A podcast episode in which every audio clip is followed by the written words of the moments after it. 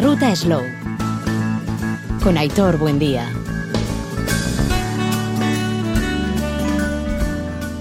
Caiso Arrachaldeón, Onguille Torri, bienvenidas, bienvenidos a nuestro espacio de la ruta Slow, donde recogemos el testigo de la escena gusía en Donosti y hoy a partir de las 6 de la tarde lo retoma en este caso Bilbao con Marijaya, la gran protagonista en el cierre de las fiestas en las tres grandes capitales, recordamos La Blanca, la Semana Grande de Donosti y desde hoy, desde esta misma tarde, Astena Gusia también en, Bilbao, en Bilbao. En la parte que nos toca, en este programa gastronómico, nuestra mirada sobre todo va a estar centrada en este arranque eh, precisamente en ello, en las actividades que tenemos en el marco de Marijaya y queremos aprovechar que nuevamente el Arenal va a ser, eh, podríamos decir que el centro neurálgico gastronómico durante todas estas fiestas de, de Marijaya. Eh, por ejemplo, en el apartado de Chiquis, el Gastro Chiquis se va a celebrar los días 21, 23 y 25 de agosto. Esto es lunes, miércoles y viernes de la semana que viene en el Arenal, con sesiones a las 11 y media y 12 y media. Va a estar abierto a todos los chiquis, toda la información además se puede cotejar y recoger en la página de eitv.eus o directamente también en la propia del Ayuntamiento de, de Bilbao. En cualquier caso, eh, lunes 20, 21 de agosto los chiquis elaborarán ensaladas a base de verdura y hortalizas frescas y otros productos. El miércoles tendremos como novedad el foco puesto en el desayuno o merienda saludable. Aprenderán a preparar tostas de pan elaborados con productos frescos. Y el viernes 25 de agosto, pues las gilas serán las protagonistas con sus piparras, anchoas y aceitunas, cerrando los talleres infantiles en pleno día grande de Aste Nagusia. Y no me quiero olvidar, eh, Bilboco comparsa, cómo no, cada año en cada fiestas de Astena Usia tiene su punto también en el Arenal. Va a arrancar desde este próximo lunes. La primera de las citas será eh, con el pisto 100% vegetal eh, como principal protagonista. A partir de ahí el martes le seguirá la tortilla de patatas. A continuación los chipirones en su tinta. Al siguiente del día los ucalquis el viernes será el protagonismo para el bacalao pil pil. El sábado el marmitaco y el último día, el próximo domingo 27 de agosto, el guiso de rabo. Todo ello, como decimos, en el Arenal desde las 10 de, de la mañana. Arrancamos, por tanto, con este tono festivo que tenemos ya, que estamos calentando motores para la cita de esta tarde en Bilbao con Astena Gusía y nosotros desde las rutas Low aquí en Radio Euskadi. Además de Bilbao, nos vamos a ir a diferentes herrialdes a conocer cómo se han desarrollado también diferentes eventos gastronómicos en territorio alavés y en territorio guipuzcoano. Vamos con ello.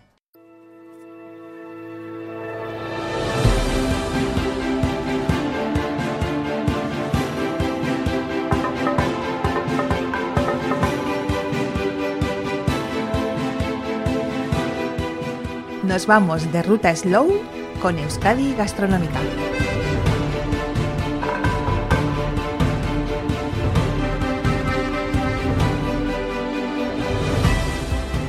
Nos acercamos en primer lugar dentro de nuestra ruta de Euskadi Gastronómica hasta el Museo Igartubeiti en Ezkiu Chaso, aprovechando la ronda de visitas que está haciendo estos días el consejero de Turismo, Comercio y Consumo, Javier Hurtado. Una visita hasta este caserío Museo Igartubeiti, donde hemos podido conocer la exposición organizada por Euskadi Gastronómica, El Mundo Pintado en Cuatro Sabores, de la mano de Luisa López con ella, con el consejero y también con Amaya Reta, responsable de Urola Garaya Turismo y también del alcalde de Ezquio Ichaso, Joseba Tellería, compartíamos estos momentos. Gartubeiti es un caserío lagar del siglo XVI y eh, podríamos decir que lo que más llama la atención es, es ese interior que tiene. ¿sí? Tiene una especie de prensa que se utilizaba para conseguir el zumo de la manzana y luego con este zumo elaborar sidra. ¿No? Entonces ya estamos hablando de ese origen de la cultura sidrera de, Euskadi ya, ya en el siglo XVI, pero ya transformado casi en una fábrica, ¿vale? En una fábrica dentro de una casa en la que elaboraban esa sidra que bebían todos los miembros de la familia. Eh, el Gartobetti está mayormente hecho de madera. En su estructura se dice que se utilizan entre 200 y 250 árboles, la mayoría roble. Y eh, la parte que también más destacaríamos de Igartubeti es el granero que vemos aquí, ¿no? esa imagen, esa, esa, esa imagen que caracteriza, que caracteriza a Igartubeti, que es ese granero de madera, que se construye ya en el siglo XVII por la razón de la llegada del maíz de las Américas. ¿vale? Al final, aquí vemos que los baserris se van transformando según necesidades y lo que pasa en Igartubeti es lo que pasa en muchos baserris de, de la zona. Si parece, vamos a entrar dentro. Viaje en el, en el tiempo. Hola, me llamo Irati y eh, soy del Caserío Museo de Igartubeti.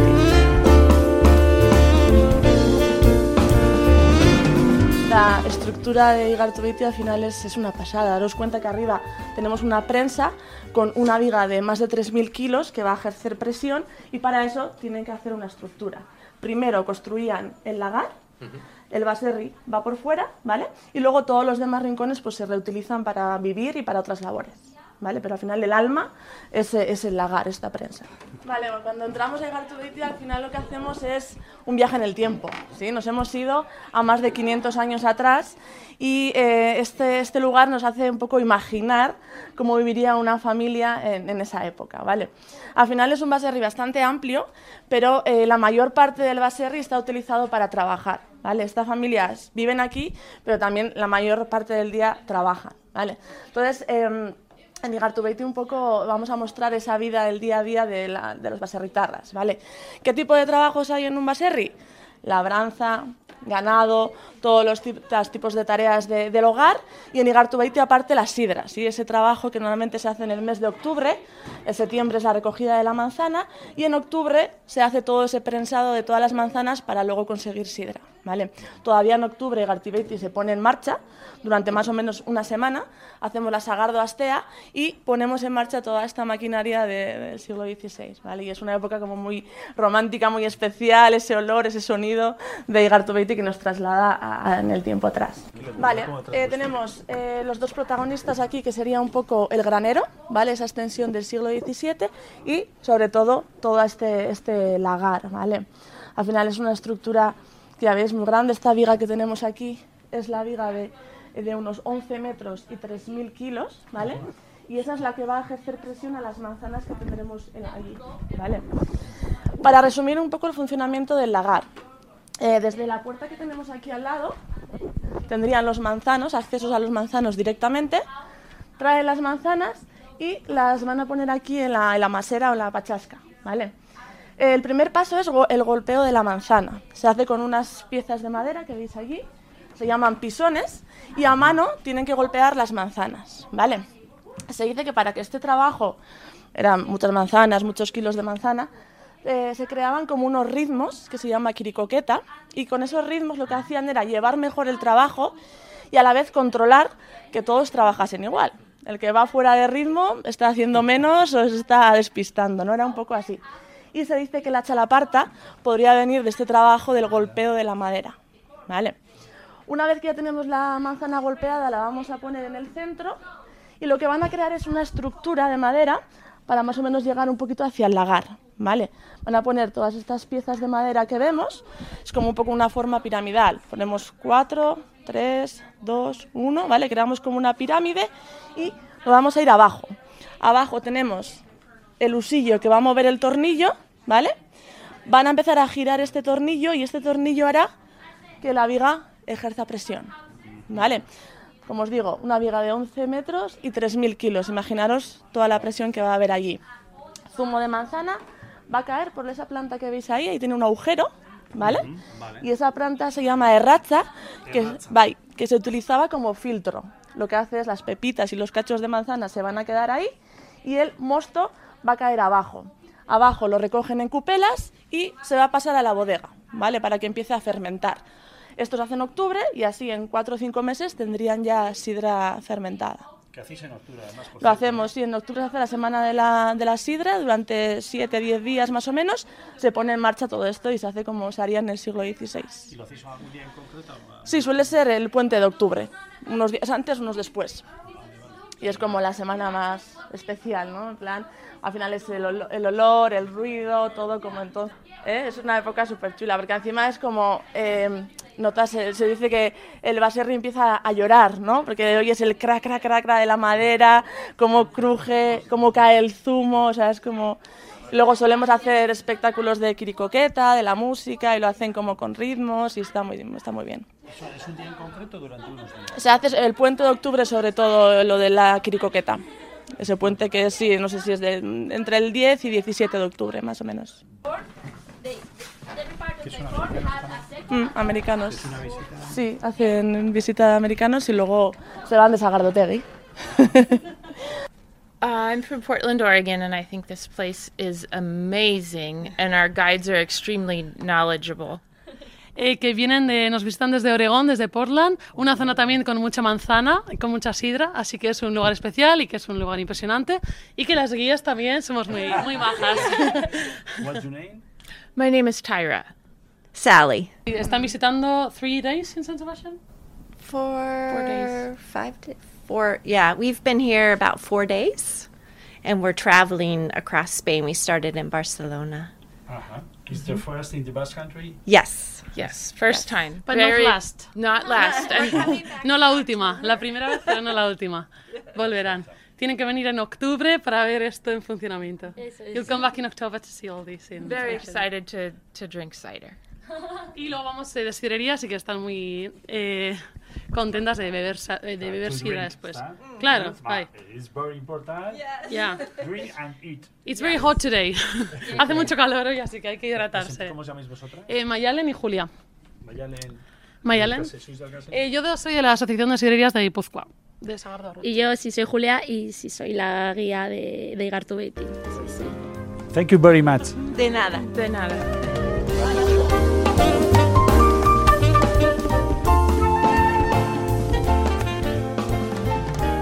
Vale, entonces el granero es, como os digo, esa extensión del siglo XVII necesitan un lugar cubierto y a la vez ventilado para poder tener aquí el maíz y también uno de los procesos del desgranado del maíz, que al final en los baserris casi era como algo social. Se juntaban todos alrededor a desgranar el maíz y se ponían eh, al día todos los vecinos y demás, ¿vale? Y es también, pues el lugar este también es otro, otro lugar muy romántico del baserri con su luz, ¿no? Como entra según el momento del día es diferente, se va transformando, ¿vale? Película la rodaron aquí, las escenas de, de Andía. La primera es. escena de Andía empieza justo aquí, que están desgranando el maíz y se ve ahí cómo se juntan y algunos están rezando, otros están poniendo al día y tal. Y justo es cuando vienen como los carlistas a por los hijos de, de los baserritarras, pero la escena se, se graba aquí la primera y bueno, y más de una escena de Andía, las de interior se grabaron aquí. Tuvieron que hacer mucho atrezo porque es que está Esto ya está- tal ya cual. está hecho. Pero la verdad que para esas cosas eh, sí que tiene una escenografía que se utiliza muchísimo para mm, fotografía, videoclips, películas, que ha sido muy... Bodas. Bodas también hemos tenido. ¿Bodas aquí habéis tenido también? Sí, hace de Pues bodas. que- meses, ¿no? Sí. Y fotografía de bodas un montón. Sí, tiene, pues al final son texturas, llegar Gartobiti es texturas. Tienes texturas, tienes luces, tienes todo. Eso está como muy muy bien. Y nada. Y este tenía antes, o sea, tenía, tuvo, tuvo su vida naturalmente, en este caso. ¿En qué momento se convierte en, En- en se da el paso en convertirlo en 90, museo? En los años 90 lo compra la Diputación y en el 2001 es cuando se abre como caserío museo. Ahí hubo unos años de estudio, de investigación, de, bueno, de reconstrucción y luego en 2001 se abre ya como base que ya son 22 años. Ya sí. Sí. Gente que vivió en el caserío todavía vive en el pueblo, ¿eh? Ah, sí. Sí, sí, sí, sí, sí, sí, sí. La gente, yo he conocido gente aquí, yo conocí- y todavía viven en el vivía pueblo. Sí, sí, sí, y viven en el pueblo, todavía viven aquí. Sí, sí, sí, sí.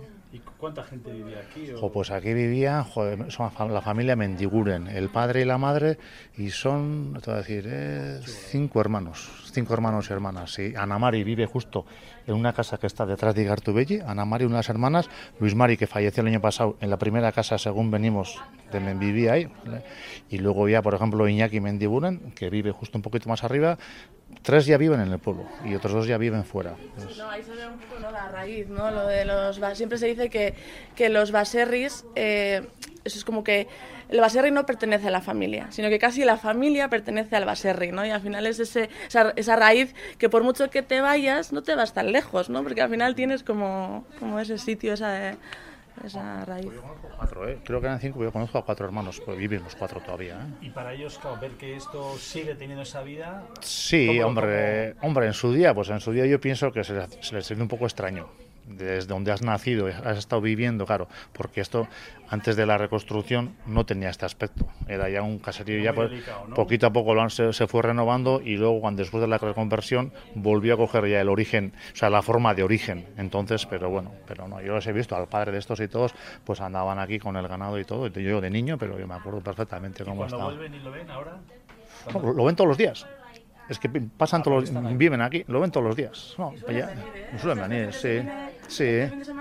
Eh, son traductores profesionales y son los que han traducido toda la saga de Harry Potter del inglés al euskera y qué todo. Sí, sí, sí, sí. Ay. Fíjate de dónde viene, pero luego es gente muy culta. Sí, sí, que a veces eh, interpretamos cosas erróneamente, ¿no?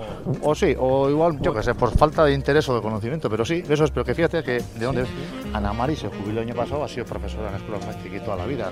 Así, fíjate, una gente de dónde vienen, de un origen muy humilde, Sí. pero que...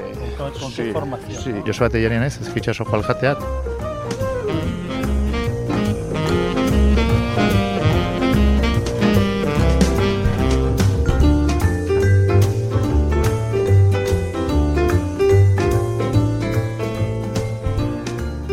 Eh, buenos días, me llamo Luisa López, em, trabajo en el Basque Culinary Center como diseñadora gastronómica en el área de diseño y de sala. Y eh, bueno, he con Igartu para montar esta exposición sobre lo que es la historia de la gastronomía a través de nuestras cuatro salsas en diferentes paisajes gastronómicos y maridao con diferentes bebidas, con la sidra, con el chacolí, con el tinto de Rioja Alavesa y con la cerveza. Es todo lo que nos gusta la textura, ¿no? Porque piensas en unas angulas y, y ¿por qué tomamos angulas, no? Al final saben a ajo, perejil, eh, a aceite o a, no, perdón, perejil no, guindilla, ajo y aceite. Pero que nos gusta la textura, ¿no? Cuando las tomamos, igual ya la gente joven no sabe de qué estoy hablando, los mayores podíamos tomar las angulas fácilmente en nuestra época.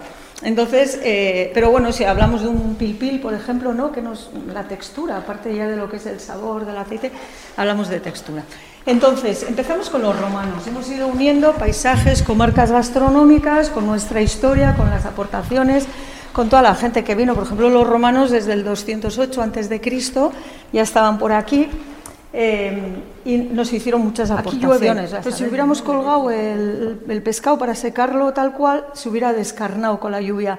Ellos qué hacían? El bacalao lo abrían, o la merluza, o la sardina, o las anchoas las abrían, las ponían en sal y eh, de esta forma, pues como lo hacemos ahora, se van secando. Mm, Claro, por eso también estaban aquí, porque teníamos salinas, teníamos minas de hierro, teníamos árboles, madera, todo lo que ellos necesitaban. Representadas casi Aquí, todas las sidrerías de, de aquí y, y, bueno, era una bebida que ellos también solían tomar. Cerveza menos porque eh, lo tomaban los egipcios y ellos consideran que los egipcios eran un pueblo menor. Y entonces eh, tomaban vino, por supuesto, el vino mezclado con agua, con, agua de rosas, etc. Bueno, si damos un salto enorme, vamos a la Edad Media. Aquí sí que el cultivo del perejil se, se hizo, bueno, se hizo más popular en los huertos de los monjes y ellos fueron los que los llevaron, lo llevaron en los primeros barcos a América y en América se empezó a cultivar también el perejil. Aquí tenemos una serie de jarras que, como vemos, no tienen babero, no tienen esmaltado, como luego eh, pasará, porque todavía no se conocía ¿no? este tipo de esmaltación de, para higienizar lo que es el, el- barro. Normalmente el vino, los curas, los monjes, perdón, los monasterios, aparte de cultivar la tierra, lo que hacían cultivar las vides. Entonces ahí lo que es la producción de vino tuvo mucha importancia. Los vinos que se movían generalmente se trasladaban en, en odres, no lo hacían en, lo hacían todavía en toneles, etcétera. De gran importancia también en esta época eh, todo lo que era el pastoreo. Vamos a probar un queso de aquí de la zona y aquí hay una serie de, bueno, pues lo que es el colador, el kaiku, eh, una reproducción que han hecho de un kaiku, perdón, lo que es el batidor, unas cucharas de, este, estos trabajos tan artesanos de los pastores que los pobres aburren tanto. Y aquí tenemos, eh, bueno, vamos a dar otro salto enorme, nos vamos aquí, es el descubrimiento de América, ¿no? Y trajimos un montón de, productos de, América, también llevamos, pero también eh, trajimos, todos conocemos, ¿no? Las patatas, los boniatos, todas estas patatas son de la zona andina, Chile, etcétera, todas las alubias de la zona de México, el cacao importante. Fijaros, el cacao llegaba de América a Sevilla, de Sevilla a Guipúzcoa y después a las cortes europeas. Aquí se tomaba cacao antes que muchas cortes europeas. Eh, era una bebida de ricos que pronto se popularizó, pues eh, dado que es maravilloso. Y antes se tomaba, bueno, pues con picante, eh, no con azúcar, como lo tomaban los mexicanos, ¿no? Lo que son los pimientos, nuestros pimientos, ¿no? Mm, las alubias negras, ¿no? Bueno, pues todo esto vino de América. En esta época ya lo que se empieza es la cerámica, esa es una jarra de vino y esa es una jarra de agua. La de vino también se suele utilizar eh, con leche y está esmaltada hasta abajo para no mancharla, porque el vino mancha. Y aquí ya se empezó a esmaltar con, estaño y con, cal, lo que son la, vajilla. Y aquí vemos una pegarra. ¿Conocéis este recipiente que es para las mujeres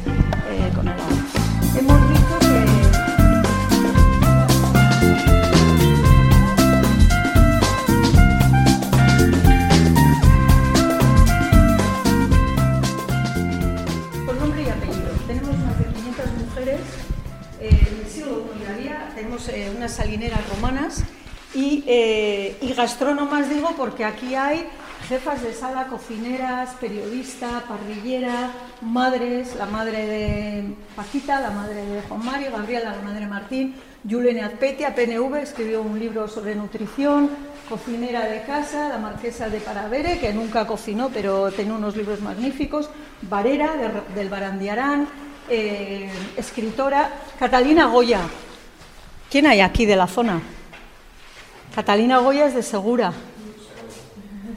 Catalina Goya es de Segura, es un libro que eh, no lo reeditan, escribe un libro, pocas mujeres han escrito un libro de cocina, ella escribió un libro, eh, tenía una especie de catering, o sea, porque trabajaba en las cocinas de las fábricas, tal, era una mujer realmente eh, innovadora.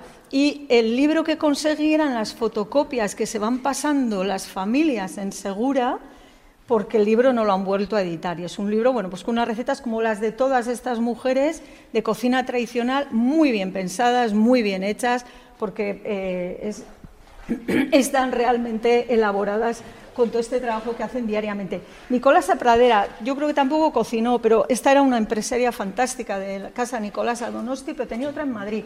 Ana Roquero, diseñadora, ollera industrial, impresionante en parrillera, pura iturralde, cocinera. Cuando no hemos encontrado ningún nombre, lo que hacemos es acudimos a un colectivo. Las misteleras desaparecidas, las marisqueras desaparecidas, las salineras desaparecidas, eh, las sardineras de Santurci, Ebardiñano, eh, divulgadora, eh, Espeaño Eder, cocina de vanguardia, Otaegui, pasteleras, toda la familia Malcorra, Elvira Arias, escritora, las sardineras de Santurci, eh, Ovide, metre del restaurante Arzac, el colectivo de las camareras y Blanca Gómez de Segura. Pero tenemos más de 500 nombres de, mujeres que, que, han hecho por la gastronomía tanto como, como, como, cualquier hombre. Tanto quienes han, ya han desaparecido como actuales, sí. Y, y, de hecho vamos a hacer un libro en el que una, una actual presenta una desaparecida por ejemplo, pues Elena Arzac presenta a Nicolasa Pradera. ¿Por qué? Porque las dos eran cocineras pero eran empresarias. O, bueno, estas ya son, estableceremos un diálogo entre Ana Roquero y Blanca Gómez de Segura porque viven las dos todavía, ¿no? Entonces establecer un diálogo entre eh, mujeres ya desaparecidas o mujeres que tienen el mismo, eh, más o menos, eh, estos días, el mismo gremio, pero desde el departamento pues, para mostrar el trabajo que se viene realizando durante todo el año y el apoyo a municipios pequeños, menos de 3.000 habitantes, allí en La Nestosa, en Carranza Hoy hemos estado en Idiazábal, en Esquivichaso, en Cegama. Mañana vamos a hacer la ruta del románico en Álava, empezando por Estíbaliz. Y bueno, pues es la importancia de ese movimiento de flujos. Es verdad que bueno, somos un destino eh, maravilloso con una gran variedad, pero hay zonas menos conocidas como estas, incluso para los propios vascos. Y bueno, lo que queremos es potenciar, porque además bueno, pues es muy importante para municipios, como digo, pequeños, que también les ayuda a fijar población, empleo, eh, mayor diversidad y bueno, pues ese es el trabajo que venimos haciendo durante todo el año y aprovechar bueno, pues estas fechas para apoyar y tener el contacto ese cercano con, con todos ellos. Lo que has dicho, lo que ha dicho el consejero es muy importante para, para la propia ciudadanía vasca, en mi caso es la primera vez que vengo aquí, por ejemplo, ¿no?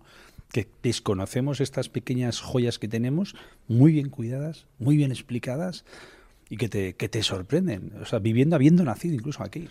Es verdad que durante la pandemia descubrimos eh, muchas zonas, pues, lamentablemente por las restricciones, pero es verdad que todavía hay un montón de sitios por descubrir y por conocer. Y bueno, el caserío que acabas de, visitar, pues es espectacular. el parque natural, la entrada de Necegama que hemos tenido, el parque del Gorri, pues maravilloso. También todas las actividades que hacen, el Museo del Queso de Idiazábal. Bueno, pues es, yo creo que es, poner en valor esos pequeños municipios que tienen verdaderos tesoros, que quedan todavía muchos por descubrir. Lo más es que lo he unido porque recuerdo cuando hablamos de las cuatro, las cuatro salsas, recuerdo que fue en Ardoaraba, en, el arranque de Ardoaraba, donde presentábamos, presentaba por parte del departamento, ¿no? O sea, que todo tiene su, su ligazón. Efectivamente, y hemos hecho diferentes actividades, también eh, dándole una nueva vuelta a Euskadi Gastronómica, potenciando todos, bueno, pues todo ese valor que tenemos, tanto de producto, de profesionales, cocineros, cocineras, establecimientos, bueno, pues esa coordinación y, no podemos olvidar que todavía sigue siendo la principal motivación de, lo que, los que nos visitan, que es la gastronomía. Hemos visto, estaban ahí un par de estadounidenses que han venido, ese turismo también que, viene y si es la primera vez repite, porque se queda maravillada de la del relato de la autenticidad muy ligado a ese mapa de valores ¿no? que, que identifica Euskadi. Así es, y bueno, los datos también nos lo dicen, eh, está subiendo el turismo internacional, hemos llegado a tener meses, mayo y junio, en que hemos tenido más turismo internacional eh, que nacional. Y bueno, pues, eh, efectivamente esa gente que viene, que luego recomienda el boca a boca o que repiten, bueno, pues es lo que seguimos trabajando. Bueno, ahora mismo sigue, sigue, siendo Francia nuestro principal mercado emisor, pero contamos con una gran subida de estadounidenses, de alemanes, hemos hecho un gran esfuerzo en el Benelux y luego la larga distancia, que ha sido la que más restricciones han tenido durante la pandemia, pues ya está subiendo, sobre todo Corea del Sur, Japón, este año tenemos el año Euskadi Japón en octubre. Bueno, pues es el trabajo de coordinación y de potenciar a un sector que lo pasó muy mal durante la crisis, pero que ya estamos viendo que está en plena fase de recuperación y mostrando toda su potencia. Javier Hurtado, el consejero de Turismo, Comercio y Consumo del Gobierno Vasco.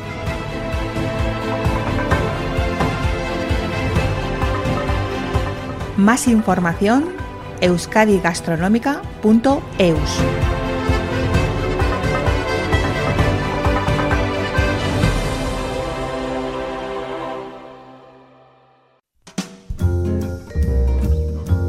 De territorio guipuzcoano nos vamos hasta Araba porque hace unas semanas recordábamos eh, cómo celebramos las fiestas de la Blanca, las de Donosti concluyen ahora, recoge el testigo Bilbao.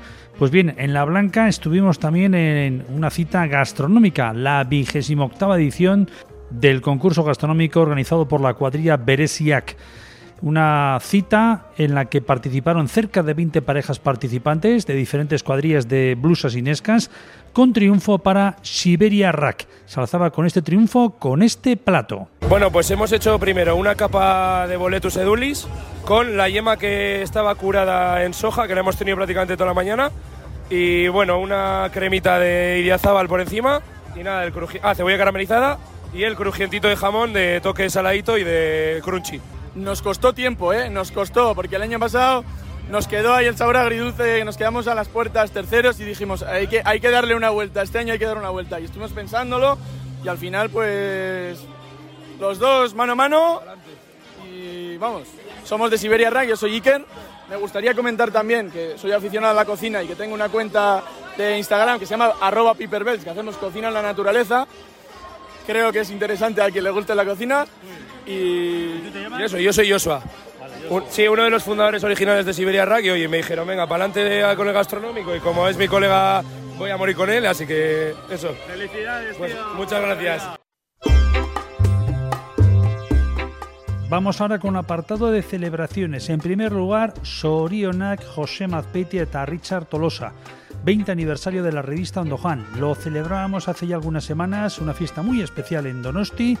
Este era el momento en el que ambos eh, nos contaban cómo se cerraba este vigésimo, más que cerrar, cómo se iniciaba o celebraba este vigésimo aniversario. Estamos muy agradecidos de veros a todos, de ver tantas caras conocidas, de ver a tantos amigos. Al fin y al cabo nos conocemos todos los que estamos aquí, aunque no os conozcáis entre vosotros, más o menos todos sabemos quiénes somos.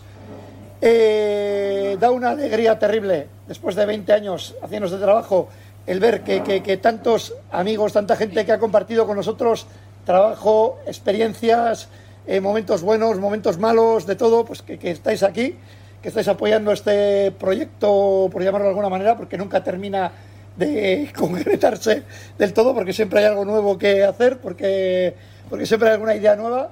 Pero bueno, pero llevamos 20 años y más o menos pues ya sabemos cómo funciona esto.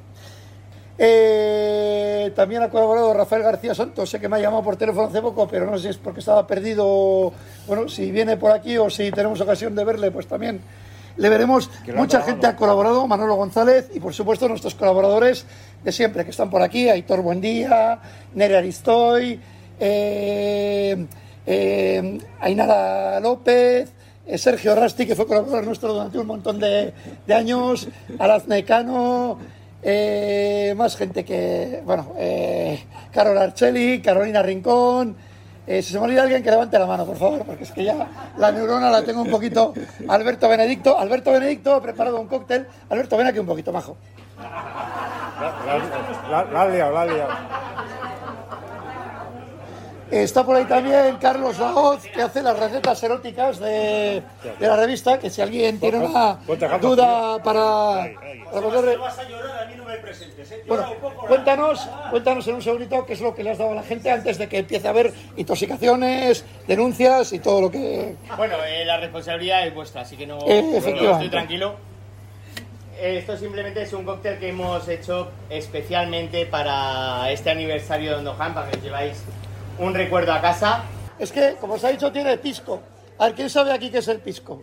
Que levante la mano. ¿Quién sabe qué es el pisco? Bueno, aquí alguien lo sabe, pero el pisco es un destilado eh, de la cordillera de los Andes. Correcto. Esa es la forma políticamente correcta de decirlo porque Perú y Chile se pelean por el origen del pisco. Unos dicen que es de ellos, el otro que es de otro. Bueno, no vamos a entrar aquí en la guerra de si el pisco es de uno o de otro. Si tenéis ocasión, beber pisco solo si os gusta el lujo, si os gustan los licores destilados, beber eh, un día una copita de pisco para que veáis qué cosa más rica, diferente y que seguramente no conocéis. O sea, es una bebida, yo, la verdad es que para mí el pisco fue todo un descubrimiento, lo he bebido en varias ocasiones después de descubrirlo cuando, cuando viajé a Latinoamérica. Eh, y el que Alberto nos ha hecho un cóctel con pisco, que tenemos muy buenas amigas, además conocemos a una buena amiga que se llama Lucero Villagarcía, conocida como la reina del pisco en Perú, es una amiga que conocimos Richard y yo cuando fuimos a recoger el premio del mejor libro de gastronomía con la senda del pincho a China. Conocimos a gente de Perú, a gente de México, eh, conocimos a gente de todo el mundo y, bueno, conocimos también a una persona que es la, la embajadora del pisco en Perú, y me ha hecho mucha ilusión el que tu cóctel tenga, tenga pisco. Alberto tiene una empresa que se llama, eh, dito el nombre porque Aguavita Experience. Aguavita Experience. Y por supuesto, hablando de cócteles y de vida, dar las gracias a Gross, porque el estar aquí en una cervecera como Gross, en una brewery como, como Gross, es un lujazo. Un lujazo porque si algo nos ha destacado y nos ha eh, representado, yo creo casi desde el principio en Onohan, es la apuesta por el producto local, por las pequeñas producciones, aunque está de pequeña, no sé, creo que ya empieza a entrar en los límites de pequeño grande, pero es un orgullazo que una empresa de Donosti creada por gente joven, también hace 10 años, eh, cuando prácticamente nadie apostaba por la cerveza local o por la cerveza artesana, que se haya hecho un nombre que ya encontramos Gross en gasolineras, en un montón de bares, eh, toda esta gama de cervezas. Cada semana sacan una cerveza diferente, son unos campeones, eh, están llevando la cerveza artesana a un nivel, como os digo, ya que no se puede hablar ya de artesana, ya estamos hablando de un nivel medio de cerveza que también hay que tenerlo en cuenta y que creo que se merecen, pues bueno, y para terminar, comentaros también, lo vamos a decir en los medios de comunicación, lo vamos a decir en todas partes, la revista que tenéis en las manos es un resumen de lo que han sido estos 20 años. Pero resulta que nos ponemos a hacer una revista y decimos, vamos a hablar pues, de lo que ha sido esto. Si habéis visto la revista, veréis que empieza 2003, 2004, 2005, 2006, una página por año. Disfrutar de momento de esta revista, pero tener en cuenta que esta es la pequeña, el avance, el episodio 1, ¿cómo se dice en las series? Venga, va, que te lías. Un aperitivo. Lo bueno viene en diciembre. Y disfrutar hoy del día. Es que ricasco, viene gotagatik, que está perfecto.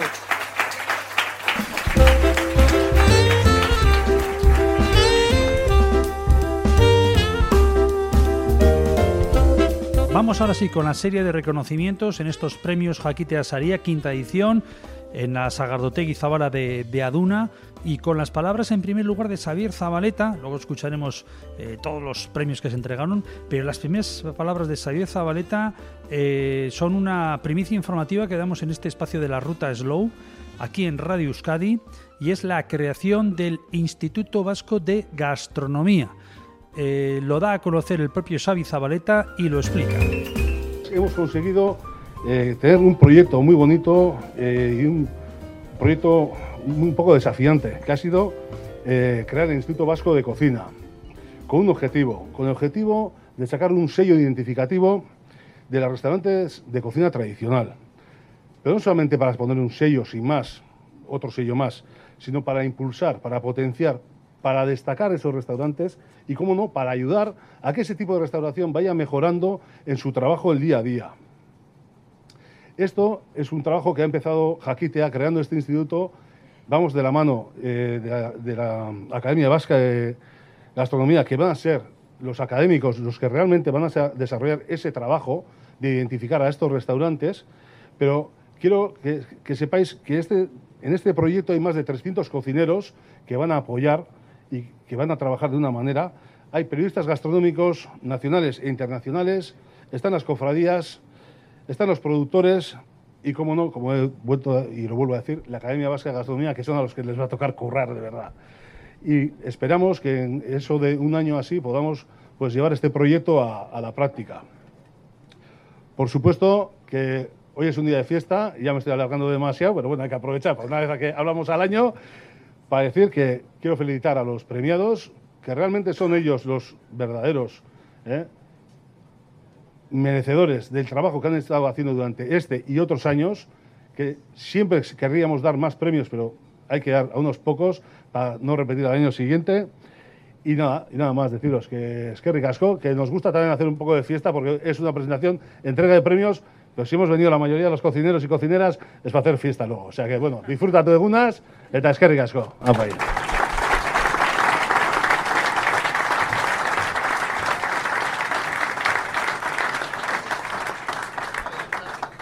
e, sari hau urtero aukeratzen dutela, jakitea bertako eh, elkarteko kideek euren artetik. Eta urten, taldeko sukaldariek, ibaretako aratz erretegiari ematea erabaki dute, hogeita urte inguru, baita ramatza euskal sukaldaritza tradizionala, defendatzen Xavier eta Iker Zabaletaren eskutik. Zorionak, beraz, aratz erretegiari eta atorrela Iker Zabaleta!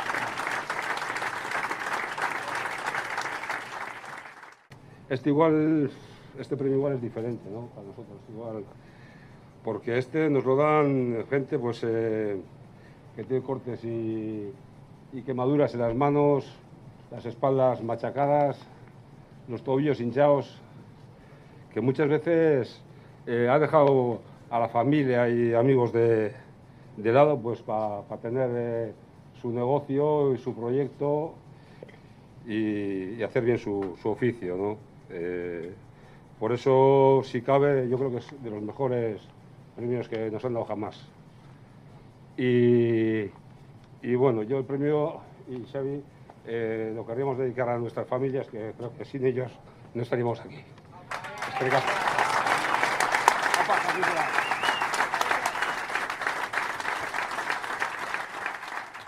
Cóctel tradicionalaren aurtengo saria ekarri dio NH. Arantzazuko Gorka Narcisori Euskal Tiki Koktelarekin.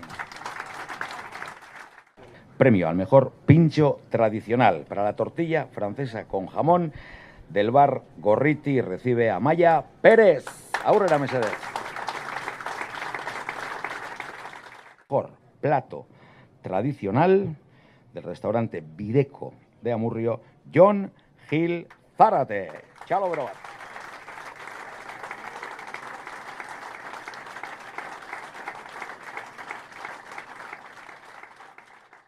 Quinto premio es eh, donde se premia el uso, la presencia y la potenciación del euskera en el restaurante. También Jaquitea se preocupa de eso.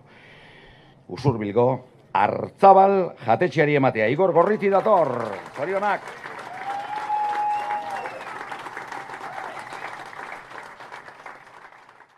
Vamos a ir ahora con uno de los nuevos premios, como ha dicho Xavi, creados por Jaquitea para este 2023. El premio a la solidaridad en la gastronomía, el Cartasun Saria.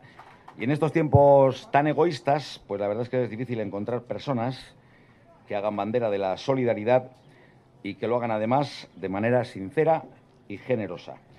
Aquí vamos a personalizar un poco porque Pello García Miano, que durante décadas fue uno de los más destacados cronistas gastronómicos del Diario Vasco, ha promovido desde la gastronomía otros cientos de iniciativas, proyectos solidarios, tanto aquí como en África, como, bueno, en Euskal Herria y en el extranjero. Y buen ejemplo, pues son los años en los que estuvo en Etiopía Utopía, como he dicho, en Zaporeac, donde, como sabéis, hoy en día están dando más de 2.000 comidas al día a los refugiados bloqueados en el Mediterráneo y ahora están haciendo una campaña importante para intentar dar 2.800.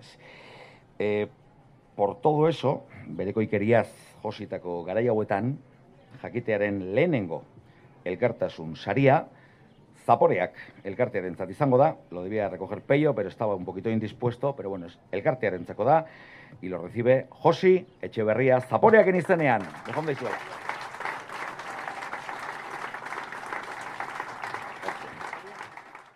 Vamos ahora con un premio de los más entrañables, todos lo son, que es el reconocimiento a la trayectoria. En este caso, además, los premiados, bueno, son tres restaurantes, cuatro personas, y casualidades de la vida, los tres son de Orio. E, bizit osoa beharren eman duten hiru langilei, ematen zai, hiru lau, lau direla esango dizuet, nahiz da hiru jatetxe diran. Hirurak orioko bisigua mundu osoan, jaki ospetxoenetako bat bihurtu duten, erretegien arduradunak dira, hirurek denboraldi bat badaramate erretiratuta, eta bitxia da, erretiro batzuek telediario eta egunkariak betetzen dituzten bitartean, beste batzuek merezimentu berdinez edo gehiagoz, ba, apenas izaten dutela oi prensan. Eta desorek hori konpontzeko, jakitea elkarteak aurten bere balioa aitortzen die. 2008 iruko ibilbidea sariak, premios a la trayectoria, Xixario erretekiko Luis Mari Uranga, Bodegon Jose Mariko, Andoni Manterola, eta Katxina erretekiko Jose Miguel Zendoia eta Pilar Etxezarreta aurrera.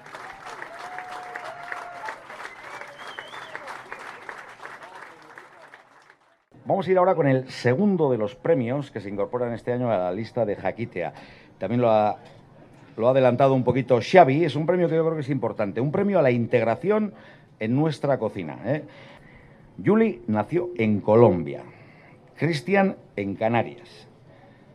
Ahora ya empieza la prensa rosa, esto es de Josema. Se enamoraron y han formado una familia en Euskal Herria. Yuli trabajó en el Bedúa de Zumaya, Cristian aprendió a utilizar la parrilla en el Calla de Guetaria, malos sitios los dos. Cuando se dieron cargo del restaurante Baividea de Zumaya lo tuvieron claro y este local es hoy en día uno de los lugares más interesantes y recomendables para disfrutar de nuestra cocina vasca tradicional, tanto en su carta como en su menú del día. Veraz, Bertakotze aleginaren saria, premio a la integración en nuestra cocina del restaurante Baividea de Zumaya, Julia Aparicio eta Cristian González. Torionak.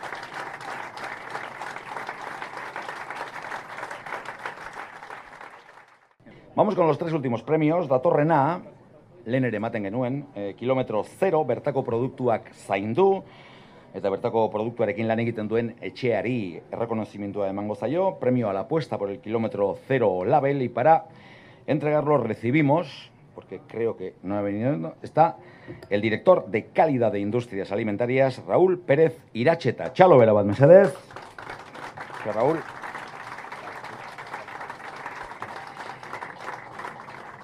Bertako produktuarekin lana egiten duen jatetxeari saria, Hernaniko Orona jatetxeko Fede Patxari, zorionak!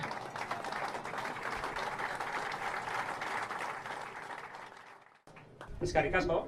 Eh, esto es un reconocimiento eh, a todos los cocineros y a todos los productores. Creo que tenemos que ir de la mano y que tenemos que trabajar todos conjuntamente. Mi asker. Eh, llegamos a los dos últimos premios bautizados con el nombre de dos importantes miembros activos y fundadores de Jaquitea, desaparecidos estos últimos tiempos. Comenzaremos con el premio Miquel Corcuera Cacetaritza Saria que entregará como vicepresidente de Jaquitea el más dulce de todos. Sabrosón. Rafa Gorrochategui jauna.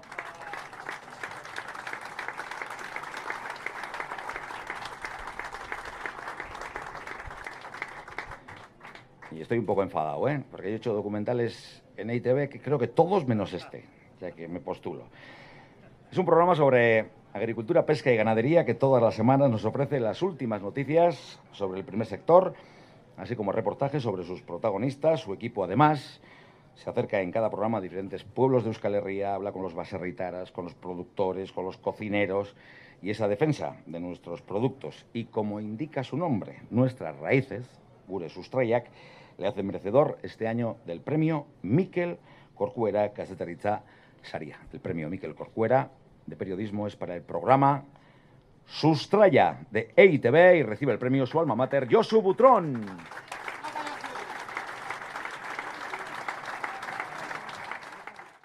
Es que ricasco biots bioches jaquitea.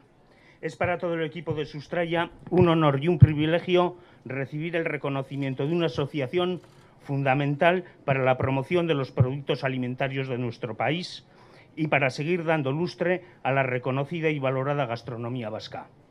Sois un importante nexo entre el campo y el mar de Euskadi y la gastronomía que une tradición e innovación. El honor es mayor si cabe si el galardón lleva el nombre de Miquel Corcuera, persona a la que empecé a admirar desde que en mis manos cayó el libro 25 años de la nueva cocina vasca, allá en el año 2002. Nuestra tierra y mar son difíciles y a veces hostiles, pero también muy agradecidas a mujeres y hombres esforzados, con gran dedicación y que no conocen el desaliento. Esos principios que he vivido cada día con estas personas durante más de 30 años son los mismos que me inculcaron en casa, que me siguen guiando a través de mis tíos y hermanos y que junto a Ima seguimos tratando que sean los de nuestros hijos. Fruto del esfuerzo de ranchales, horticultores, fruticultores, ganadores, pastores o, viticultores, contamos con un amplio abanico de productos, apoyados también por elaboradores e industria transformadora que son referencia de calidad en todos los mercados. Muchos de ellos están además certificados con sellos de denominación de origen o el prestigioso Euskolabel garantizando además la sostenibilidad. Ya de por sí hacen las delicias de todos los paladares pero también con un gran compromiso por vuestra parte, contamos con un ramillete de asociados a Jaquitea que convertís materia prima excelente en auténticas obras de arte. Realizáis una impagable, labor en defensa de nuestros productores y en la promoción y difusión de la internacionalmente reconocida gastronomía vasca. Sustraya es posible gracias al apoyo de administraciones vascas y de ITV, pero sobre todo a la ilusión que con que cada día nos reciben los productores y productoras y que alegran nuestras jornadas de, de trabajo. Empezó la productora ITESA, que es la que propuso ese programa ETV. En principio eran 13 capítulos, pero bueno, el sector primario en Euskadi es terriblemente dinámico y esa dinámica ha ido dando nuevos temas, nuevos capítulos, nuevas ideas y nuevos programas y que sigan activos y dinámicos y, el tiempo está demostrando que, hay mucho por hacer todavía, ¿no? ¿Seguís teniendo...? Pues eh, se ha hecho muchísimo, pero sí queda mucho por hacer y nunca se acabará de hacer, por suerte. Eh, la tradición sigue tan viva como siempre, pero la innovación eh, está latente en cada día, en cada, en cada barco pesquero, en cada caserío, en cada ganadería, en cada pastor. Por encima hay importantes centros tecnológicos que, que, fomentan esa innovación y que nos siguen poniendo en los mejores mercados del mundo. Pequeñas producciones, pero las mejores, sin duda. asko saioari eta josuri. Eta honen bestez ja, se acabó. Sali nagusiari ekingo diogu. Vamos a entregar el premio al restaurante de mayor calidad y mejor producto. Eh, horixe da, orain emango duguna, sari nagusi horren izena oentxe, hementxe, oida, Juan Manuel Garmendia, al mejor restaurante de producto de calidad. Eta sari nagusia izena ez dauka alperrik, eta horregatik basari hau emateko berriro ere gurekin behar dugu, jakiteko presidentea Xavier Zabaleta jauna, la última vez que le aplaudís hoy, eh?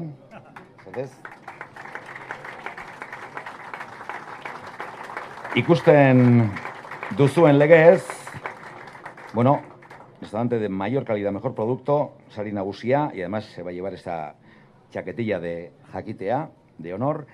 El año pasado fue el, el Landa de Mendaro. Xavi, eh, el protagonista es uno de esos cocineros tardíos, ¿eh? que con más de 30 años deciden dejar el mundo de la industria, cambio radical, reinventarse, esas cosas que dicen ahora, y entró en la cocina de manera profesional. Y lo hizo además en los años 80 y con un restaurante, el Rubio Orena de Beasain, en el que he estado yo un carro de veces, que se convirtió de su mano en una referencia gastronómica del Goyerri y también en Guipúzcoa. A lo largo de su vida ha liderado otros proyectos, pero el último de ellos, una maravilla, el Cecilionea de Olaverría, es donde ha llevado la calidad y el producto a su más alta expresión, consiguiendo un gran éxito por parte de público, tanto general como especializado. Además, iros a Olaverría, dar un paseíto por allí, comer, plan mejor imposible. Y para los jóvenes tenéis los cars abajo, o que no hay vuelta de hoja. Gaur son sus hijos Izarro y Gutz quienes dirigen el restaurante y como no lo hacen con el mismo cariño y profesionalidad que su Aita. El restaurante de mayor calidad y mejor producto 2023, premio Juan Manuel Garmendia, es para Hola Berrico, Cecilio Nea Jatechea, Juanito Rubio, Etorri Mercedes.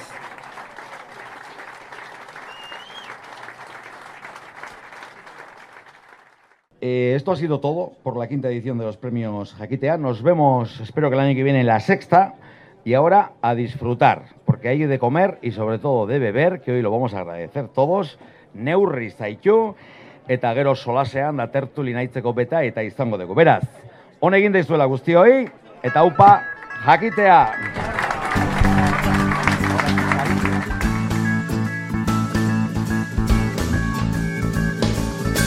Ahí estaba la voz inconfundible de José Felipe Auzmendi en la presentación de estos Jaquitea Sariak. Hasta aquí nuestro programa de la Ruta Slow. Queremos lanzar un fuerte abrazo a dos familias eh, vinculadas al mundo gastronómico por la parte de Benjamín Urdiain, primer cocinero que consiguió tres estrellas en España con el restaurante Zalacaín de Madrid natural de Ciordia, fallecía recientemente, y lo mismo en este caso todo una sucaldari como Luchi Santa María del Villalucía de La Guardia, en Rioja Alavesa, a Machu de Rubén y de Juama, que también nos dejaba recientemente. Así que para sus familias, nuestro abrazo enorme y tiempo tendremos además en estos micrófonos de la Ruta Slow de rendirles merecido homenaje. El saludo de quienes ha hablado Hitor Buen día. Ondo y a disfrutar de las fiestas.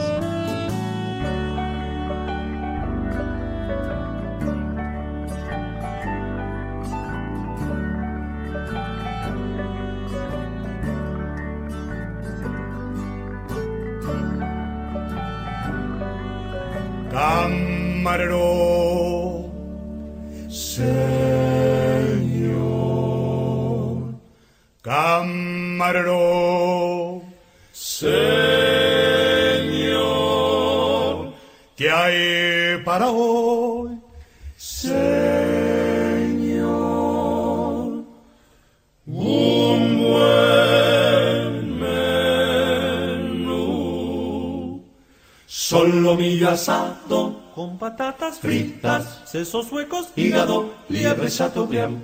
Solomillo asado con patatas fritas, sesos huecos, hígado, liebre chateaubriand. Sopa de albondiguillas, caldo de tortuga, sopa húngara, consome de almejas, gran cocido parisien, huevos al gratén sopa de albondiguillas, caldo de tortuga, sopa húngara, consome de almejas, gran cocido parisien, huevos al gratén. Tenemos pollo asau, asau, asau, asau, con ensalada, buen menú, buen menú, señor. Tenemos pollo asau, asau, asau, asau, con ensalada, buen menú, buen menú, buen menú, señor. Frescos calamares, gallo, pescadilla, pescadillas, salmonetes, salmonetes, bácarbos, gualabica y atún, besugo, almejas, truchas, sábalo, langosta, langosta, al América, y faisán relleno, pavo, asau, asau, asau, asau, asau, asau, asau, papas, asau, asau, asau, con ensalada, buen menú buen menú. menú, señor. Tenemos pavo asau, asau, asau, con ensalada. Buen menú, buen menú, buen menú, señor. Frito de espinacas, berenjenas fritas, habichuelas, frijoles y tortilla al ron. Frito de espinacas, berenjenas fritas, habichuelas, frijoles y tortilla al ron. Crema, tocino de cielo, mazapán, natilla, de francispan, flan de avellanas, frutas, queso, roquefort y también gruyère. Crema, tocino de cielo, mazapán, natilla, de francispan, flan de avellanas, frutas, queso, roquefort y también gruyère. Y después, y después, buen helado, buen helado y café, y café, buen provecho le haga usted. Buen provecho. Buen provecho le haga